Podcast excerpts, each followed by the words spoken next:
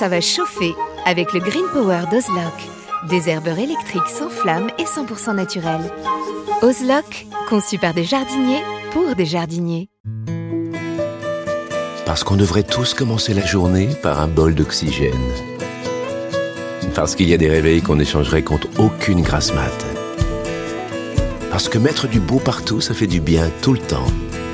Parce qu'une bonne promenade, ça fait battre deux cœurs. Parce que ça fait grandir de faire pousser quelque chose. Parce que le circuit le plus court, c'est entre votre jardin et votre cuisine. Parce qu'il y a des rencontres qu'on n'oubliera jamais. Parce qu'un monde meilleur, ça commence d'abord chez soi. Et parce qu'on n'a jamais eu autant besoin de se reconnecter à la nature et à la vie. Truffaut, mettons plus de vie dans nos vies. Profitez de votre programme sans effort avec l'autoril d'Ozlock. Tuyau d'arrosage qui se réenroule automatiquement. Ozlock, conçu par des jardiniers pour des jardiniers. Vous n'avez pas la main verte? Alors prenez-en de la graine avec nos paroles d'experts.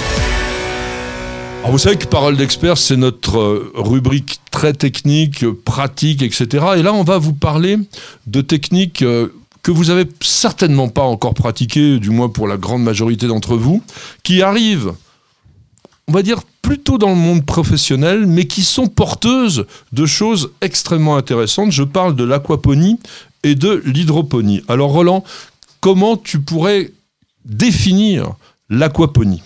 Ah bah merci le cadeau, hein, c'est pas facile à Oh, définir. Alors l'aquaponie, on va dire que ça serait une fusion de deux techniques. On va Oui. avoir euh, l'aquaculture et l'hydroponie, puisque l'hydroponie, l'hydroponie, c'est la culture hors sol, on va dire, des plantes, et l'aquaculture, ça va être la culture de poissons. On va mélanger les deux en se disant que les poissons vont bien nous faire un peu caca dans l'eau et que les plantes vont récupérer tout ça pour euh, vivre correctement. Voilà en résumé cette aquaponie. Quant à l'hydroponie, c'est uniquement euh, la partie, euh, bah oui, ce que je t'ai dit, euh, donc euh, euh, on va vivre en hors sol et on va cultiver les plantes hors sol. Voilà, hors sol. Donc on va vo- voir un peu en détail tout cela. L'aquaponie, l'idée c'est d'a- d'associer à la fois de la production de poissons, donc comestibles de préférence, avec la production de légumes ou de fruits, parce que j'ai vu euh, certaines réalisations où les fraisiers, par exemple, ou même euh, les framboisiers, les groseilliers, donnaient des résultats intéressants. Alors, vous allez avoir l'impression que c'est une culture ou une technique euh, extrêmement moderne, extrêmement récente, mais pas du tout. Parce que depuis les, les Aztèques, on a Miguel qui est derrière la caméra, qui est d'origine, euh, même d'ailleurs carrément mexicain, ben voilà, il, a des ancêtres peut-être qui ont pratiqué l'aquaponie un jour, eh bien, ils élevaient en fait sur des îles mobiles des plantes, et ces plantes donc étaient alimentées au niveau euh, des déchets qu'il y avait euh, bah, dans les ensembles de, ces villes. En fait, il faisait du recyclage des eaux usées de la ville avec les plantes qui pouvaient s'en nourrir. Tu connais Oui, ça, et les plantes poussaient. Euh, oui, oui, et puis euh, ça a été vu aussi en, en Chine du Sud. Bon, j'y étais pas, hein, mais c'est euh, en, Chine du Sud où là, c'était le riz qui était Oui. cultivé dans des rizières et en combinaison en plus avec des poissons. Donc, euh, c'était vraiment le- les débuts de l'aquaponie. ça continue ça. Et notamment en Indonésie, où certains poissons d'aquarium sont élevés dans les rizières et de façon assez naturelle, comme ça, en fait, ils, récupèrent les effluents de la rizière. Alors, quels sont, Roland, les avantages de l'aquaponie?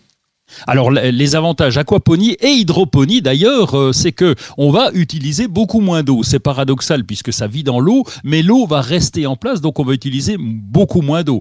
Ben, moins de pesticides forcément parce que les plantes sont sont élevées, elles ont moins d'agresseurs puisqu'il y a y a pas les agresseurs du sol déjà. hein. Oui. L'engrais beaucoup moins en tout cas pour l'aquaponie puisqu'on va utiliser les déjections de nos poissons et puis ça consomme. Alors évidemment il y a l'installation qui est un petit peu compliquée, mais on peut mettre cette, installation un peu partout, pas besoin d'habiter à la campagne pour pouvoir gérer cette euh, aquaponie.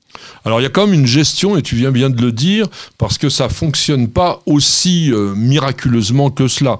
Notamment, il faut savoir que les déjections des poissons, ou même les nôtres par exemple, sont essentiellement des éléments organiques qui apportent principalement de l'azote. Donc il va falloir rééquilibrer tout ça en apportant des éléments complémentaires d'origine naturelle, évidemment, pour que ça reste dans l'esprit que l'on veut, pour que les plantes puissent être cultivées à peu près correctement. Alors comment ces plantes se trouvent-elles cultivées? Eh bien la plupart du temps sur des flotteurs, comme on disait tout à l'heure, faisaient les, les, Aztèques. On va les poser sur des plaques de polystyrène et leurs racines vont tomber directement dans l'eau. Alors on met aussi des billes d'argile généralement aussi pour qu'il y ait quand même une sorte de maintien de la plante. Et tout ça c'est alimenté par un système qui s'inspire un peu de la marée. En fait, lorsque le bac à poissons, alors il faut des filtrages, il faut des bactéries, etc. C'est vraiment tout un bazar. D'ailleurs, si ça vous intéresse vraiment, nous avons fait sur News Journal TV une vidéo tout à fait passionnante qui a été tournée au potager euh, des Princes à Chantilly. Et vraiment, je vous conseille d'aller voir ça parce que c'est vraiment passionnant. Donc, c'est cultivé sur ces espèces de flotteurs et les plantes se nourrissent grâce justement au travail de transformation qu'ont pu faire les bactéries. Malheureusement, tout fonctionne pas à merveille. Et quelles sont par exemple les plantes que tu préconiserais pour cela, Roland oh ben, On va mettre plutôt des plantes, euh, des, plantes à feuillage parce que c'est plus simple, hein, c'est un, petit peu plus facile. Alors on a la laitue évidemment, euh, le chou chinois, le basilic, euh, les épinards, la ciboulette, les herbes, le cresson. Pourquoi? Parce que les racines vont bien descendre dans le sol et puis la gestion, la gestion de la plante est plus facile avec des herbes. Mais on peut déjà cultiver pas mal avec toutes ces, toutes ces plantes-là. Oui, et comme tu viens de le dire, ce sont des plantes à feuillage et donc les feuillages ben, aiment bien l'azote et donc on est dans la bonne direction à ce niveau-là. Quelques conseils pratiques aussi au niveau de cette aquaponie, de cette hydroponie. Il faut avoir quand même des bacs importants. Donc au moins 500 litres.